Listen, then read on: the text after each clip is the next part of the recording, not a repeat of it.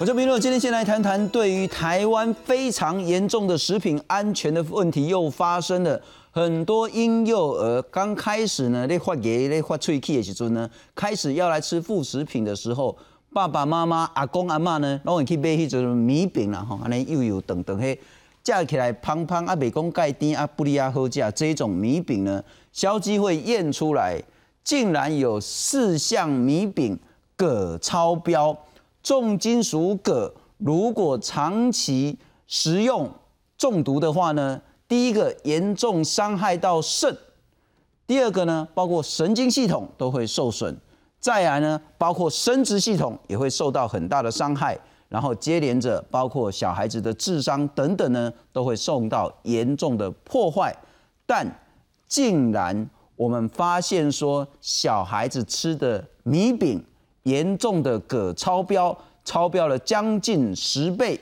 为什么会发生这种事情呢？包括政府，包括业者呢，现在还没有办法查得清楚。因此呼吁，现在家里面如果有婴幼儿的话，就懂了哈。新麦和加米饼这个物件，因为代际不利亚严重。我们来看看消基会所抽查的部分呢，从今年七月。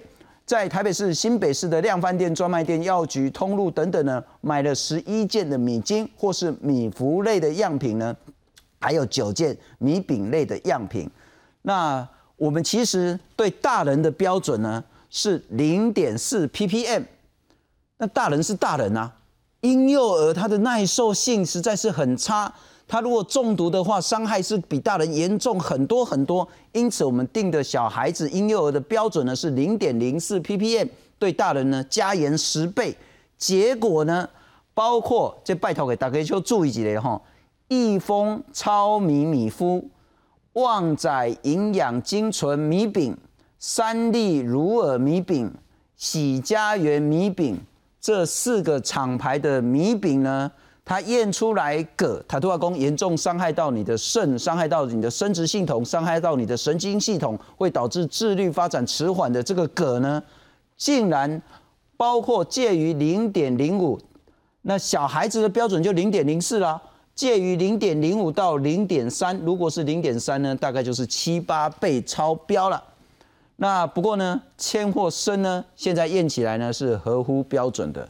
这么严重的事情为什么会发生？上半场先来谈这个题目，介绍三位特别来宾。首先欢迎是这一次负责检验最重要，也要非常感谢他们的消基会检验长林永健林老师。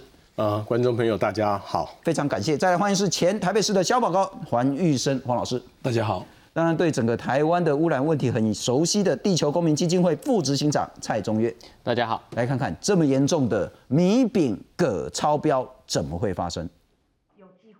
为了补足母乳或配方奶中不足的营养素，不少家长会在婴儿四到六个月时开始补充米精、米饼、果泥等副食品。但日前消基会在双北量贩店、母婴用品专卖店、网络等通路购买二十件米精、米麸、米饼等样品，结果发现包括益丰糙米麸、旺仔营养精纯米饼量贩包、三粒乳儿米饼、喜价园米饼等四件样品被检出铬介于零点零五到零点三 ppm，超过限量。基会说，重金属对于婴幼儿可能会造成智力发育迟缓等问题。虽然说这一个食品都是在台湾生产的，假如说是果真都是用我们台湾的原产米的的话，那这个实际上是值得我们农政单位可能也都要去注意的，是不是说我们这个米的？产地啊，农地是不是有遭受污染？我们算是你的大宗厂商，我们是配合这边政府或农会、农粮署那些推荐厂商来，我们来出来来做这些采购的。现在详细的部分，我们工厂还在做一些做一些调查。的验土是都它是未检出啊，我耕作是放不放肥料的，我可能会验商品跟验土，可能都验一下。根据食品中污染物质及毒素卫生标准的规定，以铬的标准来说，婴幼儿谷物类辅助食品及婴幼儿副食品铬限量为每公斤零点零四毫克以下。如果只是提供一般民众食用的谷类食品，镉限量为每公斤零点四毫克以下。民间的这个检验中呢，呃，有四件疑似不符合我们标准中的这个铬的标准，那相关的这个呃辖区卫生局都会进行稽查。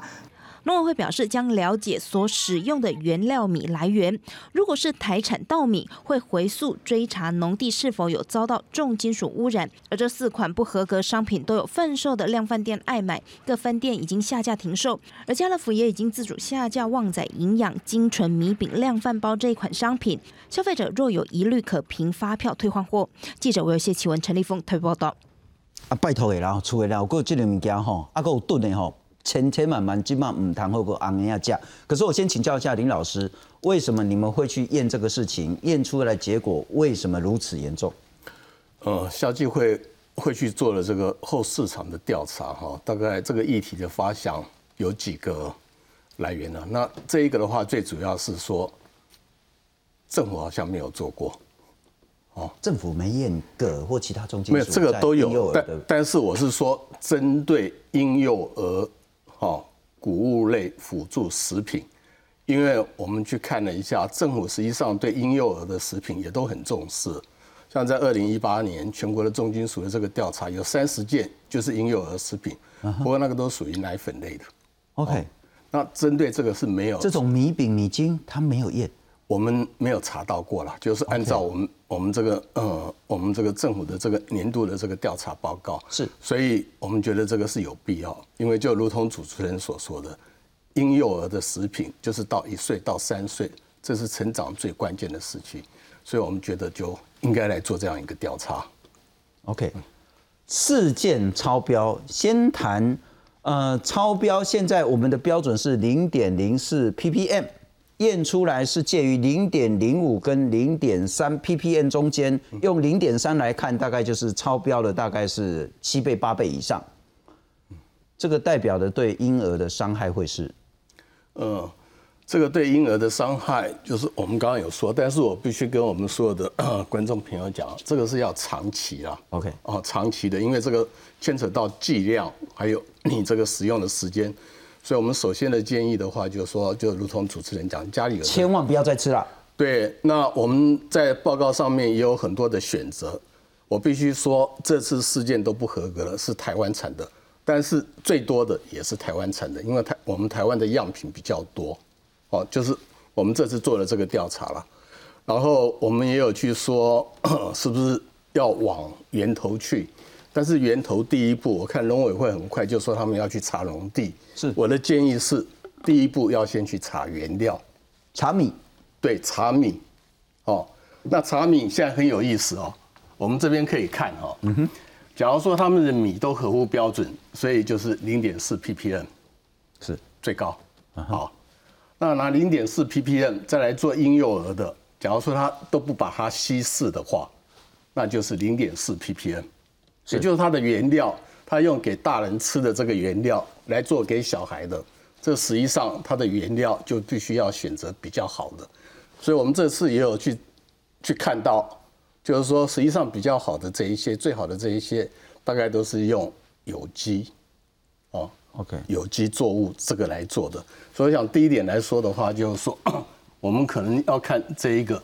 主要就是从供应链往上，第一个就去去看它的原料原料米，所以你可以去看出来，就是有厂商他也剖出来，他去送验的，他送验的一定是原料米。嗯哼，我记得是是是多少？零点一 ppm 吧？是，但零点一还是比我们零点零四高啊，高两倍多嘞。对啊，所以我现在就是说，你可能就是问题，我觉得啦，就是说我们要做给婴幼儿吃的。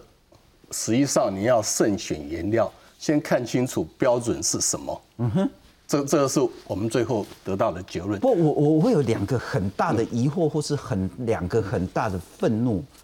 一个当然就是说，怎么会我们的米里面有铬，而且铬的含量还那么高，然后拿这个含铬量那么高的米来做米饼给小孩子吃，这是一个愤怒的点。第二个更愤怒的点是说，这四间厂商一定都知道他做的东西是要给婴幼儿吃的，他也一定清楚呢，婴幼儿的食安标准跟大人食安标准是完全不同的。结果你怎么可以拿大人的标准说，诶，因为我进口的米是符合大人的标准，我就不管说做出来的东西是要给小孩子吃，是不是符合小孩子的标准？那我想问，到底问题现在出在哪里？是因为厂商故意把眼睛蒙起来，说我只要符合大人标准，我就可以给小孩子吃吗？我想主持人说两点，第一点的话，我们的米有没有问题？给大人吃也有问题吗？没有问题，哦，因为给大人吃的话，我们这个米米的这一个含量上限是零点四嘛，所以它破出来的那个，假如说零点一是符合嘛，所以就是说我们台湾自己的米。我们自己也有去做过，不过我们全部是从农会直接买，真真的就是会超标的非常非常的少。是，所以对农会管控这个，我是我是这个是很有信心。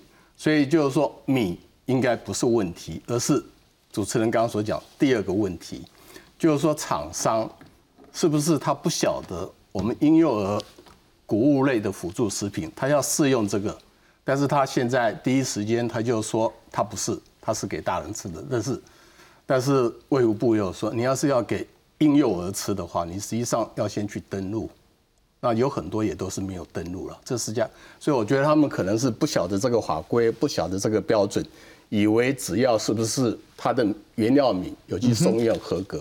是，不过我要请教一下黄老师的哈，我们先来看看，呃，如果婴幼儿必须谈到，刚刚林老师也谈得很清楚，第一个是剂量的问题了。吃多少的问题，第二个是期间的问题，吃多久的问题。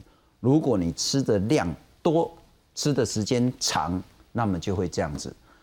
个当然对所有人都会有严重的伤害，但是对婴幼儿那个伤害呢是会非常非常严重的。消基会检验长林永健林老师他说呢，婴幼儿还没有发育成熟，比成年人更容易受到重金属的伤害。如果长期剂量又高的话，会有肾毒性、生殖毒性、神经毒性，然后造成贫血、智商降低、发展迟缓、学习力低、注意力低。啊，如果呢种植环境不良呢，稻米里面就可能会有重金属啊，要吃多一点品牌，不要特定只吃一种，那也许可以降低一点风险。你如何看待这个问题？荼毒我们的国家幼苗？当然，这个问题刚刚林老师讲了一个非常重要的重点，第一个。国家标准定的是成人的标准，婴儿也定，但是呢，我们过去卫生机关它对于婴幼儿食品的抽验呢，林老师最后那句话很重要，就是你登录了我当婴幼儿辅助食品的，我才去抽验你，你不登录了，我看不见，所以这个这个是一个最严重的问题，好，这是最严重的问题。如果我这个产品大人也可以吃，小孩也可以吃。那么一般人应该用一般消费者的概念，我今天是拿这个东西，我是大人当零食吃，还是小朋友给他？刚刚您讲的磨牙吃的，嗯哼，啊，假如是这个的部分，卫生主管机关就有这个责任，要去把这个这一块的规范补起来，啊，这个东西一定要去补起来，而不是说这个东西没有关系，大人小孩吃，我这边就不管了，啊。事实上，镉的污染在台湾来讲，今天我们从产产品上检验，已经不是第一次了，啊，就是过去太多太多这种东西，现在国家政府也有一个机制，它有一个监测的机制，所以刚刚讲农政单位，事实上镉的污染还有一个单位要进来，环保机关是是环保署对环保环保机关对这个东西，它有负相当相当大的责任。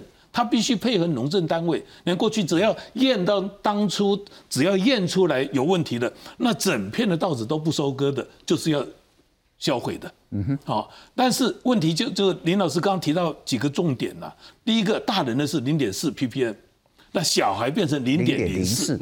如果我在原料的时候，我用大人的原料去做小孩的食品，而他不去登记为婴幼儿辅助食品。那这种这种事情呢，一直会发生出去。不过黄老师，我我这当然强调，第一个我一开始就问林老师说，你怎么会想到要验米饼？因为让我觉得说，哎，怎么这么聪明这样子？但林老师的说法，我觉得那个是极为关键的。他要验的是政府没验的，政府没做的他来做，也就是政府呢没有针对婴幼儿常吃的这个米饼去验有没有镉超标，其他重金属超标。那当然，政府责无旁贷，包括中央跟地方。但我现在问的是说，那业者难道可以装傻吗？也就是说，他现在业者说啊，无啊，我这饼吼要卖大人，我也无要卖囡仔啊，囡仔你家己大人要买来，互囡仔食，迄领导有代志。可是我想问的是，除非你在包装里面上面就讲说，这个只能给那个也许十岁、也许二十岁以上的那个小孩子吃，婴幼儿不得吃，否则他明明很清楚，这个会买来的都是要给小孩子婴幼儿吃的，然后他现在不遵循国家对于婴幼儿的重金属标准，而去遵循所谓的大人的标准，而忽略小孩子的标准。我想问的是说。那这个问题该怎么解决？当然，以法律上目前是有规范的，很简单。如果你的产品是照业者所说的，我只提供给大人吃，我只按照大人的标准去做这么一个产品，那么依照消保法第七条第二项，就是当你的产品有安全危害之余的时候，你要有这种可能的时候呢，基本上你应该为警告标示。就刚刚这样您所说的。哎，他应该说这个东西只供大人，小孩不能吃哦。对对，基本上现在消保法已经有这样的类似的规范，就是说他一定要有警告标示及紧急排除危险的方法。嗯所以这个部分是相当清楚的。是，所以我刚刚提到了，就是说，当然法法规上就业者必须做到这一块，政府机关赶快要把刚刚李老师所做的所讲的那一块把它补起来。就是说，哎，刚刚我们食药署长官也在说了，说什么？哎，我们婴幼儿很重视，对不对？很重视，重视的话，他只重视他的去登记的那一些婴儿辅助食品、婴幼儿辅助食品是不进来的。哎，外面的我看不到，所以这样子的话是不行的。林老师，我觉得可能大家可以去看这一些它的包装的话，实际上外面都是外头的包装，可能就有意味着是要给。婴幼儿小朋友吃的，所以这个应该就宝宝很可爱嘛。对对，所以这个就法规来判定，应该不一定是他要写，他给大人吃，它里面要是包装，我觉得就把所有这些食品拿出来，然后请小朋友来，只要小朋友每个都会拿，那我们都判定就是婴幼儿吃的，是就这样子。是是是，所以不要说什么他只会用所谓的大人标准。不过我们来看看，因此如果这个观念厘清的话呢？看起来业者的讲法就是推脱支持了。旺旺集团宜良食品说呢，我这个米饼是一般米饼，我百分之百都是国产米的原料。那我哪里买的呢？等一下我们来看，他之前呢就讲说我是东部的优质米，然后结果现在不不是东部优质米啊，变成国产米，国产米就很便宜，不那个公粮然后农粮署买的公粮就很便宜啦。那白米铬含量零点一，拍水零点一就已经超标了。我们是零点零四，对，他买的白米铬含量就是零点一，这已经是严重超标了。对，那所以还是说符合国家标准，国家标准对婴幼儿是零点零四，不是零点四。那农粮署说，这个公粮米呢是一般食用，不是专门要给小孩子婴儿吃的。那今年抽查四百七十七件，十三件重金属超标，但农粮署抽查的标准是大人吃的饭那个米的标准。不是婴幼儿吃的副食品的标准，食药署怎么说呢？婴幼儿食品要查验登记，而且有特定标示，但这四件超标在系统上都查不到啊！这恐怕也是政府推脱支持啊！他没登记，你就不查吗？宜兰县卫生局说要继续查了哈，再送卫福部再次检验一包装来判定是不是婴幼儿食品啊！明明就是要拿给婴儿吃的，结果还要判断。不过我再换个角度请教那个中原。你怎么会有铬呢？其实今天我们看到这个公粮里面有含有这个铬这件事情哦，其实也不是一天两天了。因为其实像今天这个台大的新兴科技媒体中心的报道就有讲说，呃，其实我们在环境背景值里面本来就会有一些有铬的含量哈，比如说台湾的未受污染的农地。大概平均是零点零六 ppm 有含铬的这个含量，所以我们把它抓零点四 ppm 作为国家的那个标准，跟既有环境有关系。那大家可能会想到是过去我们其实有镉米事件，是，然后造成这个痛痛病。其实，在过去十年当中，哈，就是我们农委会检测，就是农地里面有镉污染的这个件数，大概也有七十八笔。过去十年之间，那大概主要分布在桃园跟彰化地区这样子。那铜的污染就更多一点，铜的污染大概有大概九十五公顷左右哈，也是大概是在彰化跟桃园地区。那这些地区大概有什么特色呢？这些地区既有的就爱是这种传统产业的工厂比较多，那另外也是跟我们现在常常在谈的这个农地上面有这个违章工厂的新建，也是这些区域是比较多的。那我手上这边有一个有一包米哈，这很有意思哦，这是我们过去去这个采购来的，这叫火大米。什么叫火大米？就是当时彰化有一家违章工厂烧起来了，啊，烧起来之后大家要去灭火嘛，对不对？所以消防队就灭火。那灭火完的水流到哪边去呢？因为它是农地工厂，所以水就会流到农地里面去。那坦白说，这个米就很难卖的嘛。那一般来说，这个米不会有粮商想要收购的，因为它就是相对有风险比较高的。所以最后这个米，如果我们当时没有把它买进来的话，它就会变成公粮的米。公粮最后就提供给军队呀、国中小的营养午餐啊，或者是监狱这些单位来做使用。那这个米当时买下来的时候，基本上它也没有超标，就是那个零点四的这个标准，它并没有超标。可是到底？敢吃不敢吃呢？所以当时我们把这个米买进来是送给立法委员，送给彰化县议会，说你们的农地工厂，对你们的农地工厂，如果一直不处理的话，就会造成这样的疑虑。所以现况下来讲，我们刚刚提到是我们的农田的，我们台湾的这个粮食生产环境哦很严峻哦，一个严峻是农田越来越少了，另外一个严峻就是这些。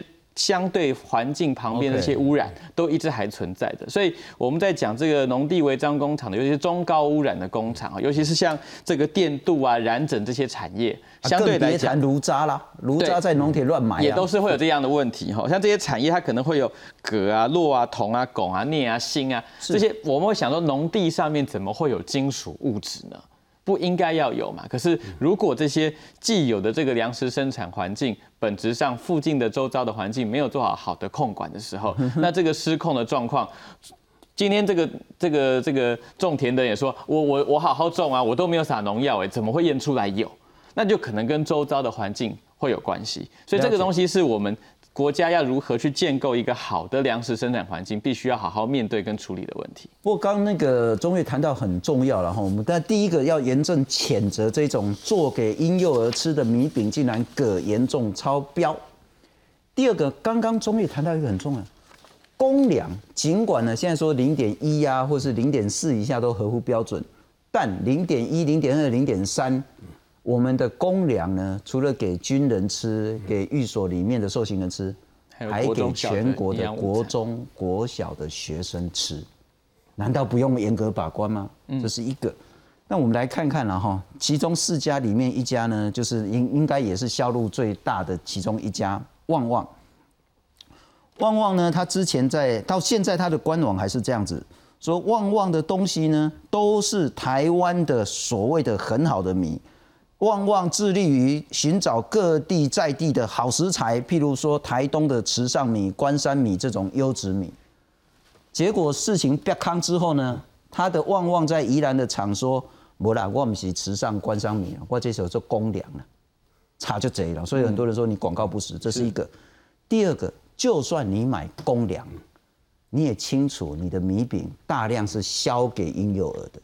你就不能用公粮大人的标准，你就不能去扯说，我只有零点一 ppm，零点一 ppm 还是公然违反的国家对婴幼儿的标准。我们来看看，现在包括农委会、包括卫福部追查有什么进展吗？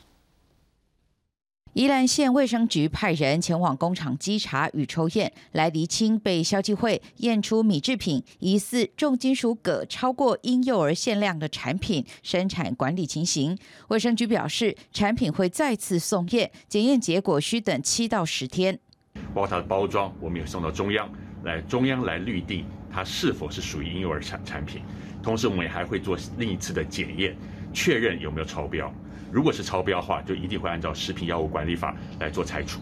卫生局表示，案件仍在调查中，若违规属实又不限期改正，将处三万到三百万元罚款。不过，其中两件产品由旺旺集团宜兰食品公司代工，业者表示使用的是国产米，由农粮署购入。向农委会说明，今年在宜兰县抽验六件公粮，重金属皆符合规定。若进一步厘清，就现行制度来看，由农民缴交的公粮难以追溯回确切生产的农田。我们明年度大概会推好更更严严谨的这个实名制的部分。现在不敢保证说以田为单位哈，因为以田为单位的公粮的这些储存的记录哈是。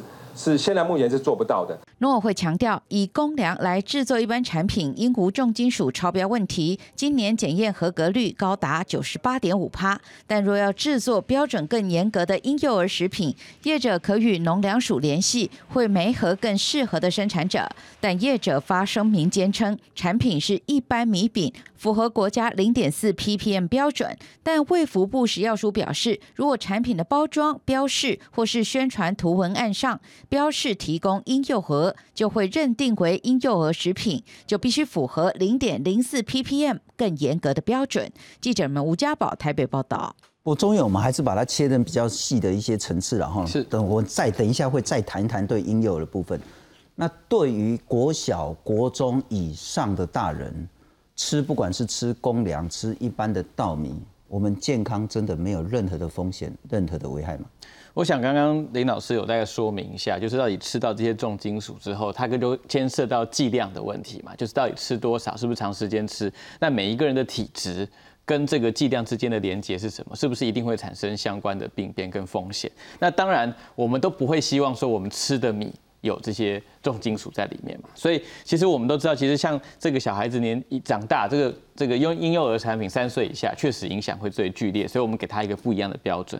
可是相对来讲，我们会知道国中小的小孩子也还在发育的阶段嘛，是。那么如果这个重金属的东西，如果尤其是营养午餐，我们会担心它是长时间每天都在吃的，所以这个回过头来，就一来是国家的标准在设定的时候要怎么做，二来是我们刚刚在提到这个公粮，就是公粮，坦白说就是如果米哈你种的好的。你一定是卖给粮商，价钱比较好。是公粮是一个，就是它就是没有污染，但是也卖不到好价钱。就是当谷贱伤农，然后那个稻谷呢不是那么漂亮的时候，是我之前我们之前谈到一胆怯啦，尸骨啊，尸骨一公斤之前政府收购好像十块而已，对，就是这么低的价格。嗯，对，所以我刚才讲说，譬如说我们刚刚讲这个米，它理论上来它是合格的，因为如果它呃检验出来是超标的，不会收到公粮里面，就不能用了。OK，但它是检验合格，但是就是在零点四 ppm 以下，但它就是有含有。一些重金属的，那这相对来讲，到底是谁要吃，谁要来负责？所以这回到变成是我们国家的把关机制要如何做设定？那更前端的就是处理说我们的粮食生产环境怎么样营造出好的、健康的那些农地上面的违章工厂要不要处理？这些工厂就在农地旁边的这些排放的标准要不要更多严格跟取缔的这些机制？是了解。不过林老师，我再回到那两个层次了哈，先来谈所谓的非婴幼儿，也就是我们的公粮。如果呢，你是符合零点四 ppm，那么我们就可以说，因为你低于零点四 ppm 的铬，所以就通通送给我们的国中、国小的小孩子天天吃，真的没事吗？这个我是不同意的。我我觉得哈，我先说，我们做了很多的检验，我们要是去看哈，就只有合格不合格。我一直在说，我们花这么多钱做检验，真的是在浪费民脂民膏。假如说我们每一笔我们都有，即使合格，我们还是会有数值出来。是，所以我们会知道它的一个分布。比如说，一定是个高市曲线，但它的中间值可能是在小于零点四吧。哦，比如说零点三左右。那这样子的话，我们要是资讯多一些，我们同样在公粮里面，我们可以去选择。比较低的这些重金属值，让我们地方政府可以自己去定。我今天要给我们的这个营营养午餐吃的，我们蔬菜都是用最好的蔬菜，我们那边很少验到农药。但是米食这一块，这也是我今天才知道，因为公粮实际上都是白比较久。我们去自助餐厅吃也是吃公粮，那真的是比较不好吃啊。是，所以我觉得，假如说我们把所有的这些检验，然后要去在我们一个食安营建立这个数据，我们都可以去做分析。那刚刚农委会又有说，我们也或许可以按照区域来得到一个值。那以后我们消费者就多了一些资讯，我们就可以去选择。是，然后透过一个消费者购买的手段、经济的手段，我们就可以慢慢去要求生产者。政府应该还要再做一件事情。我们现在除了对婴幼儿食品要把关之外，对国中小营养午餐用的米，嗯，对，难道你就用零点四 ppm 就解决了吗？你就用一个最宽松的门槛，就说那国中小的小孩子就尽量吃，吃到脑力都受损都没关系吗？就很显然，你对于国中小的营养午餐所使用的稻米，你应该再采取更严格的标准。好，那我再请教林老师，回到婴幼儿的部分，这件事情政府该用什么态度，业者又该用什么态度来面对？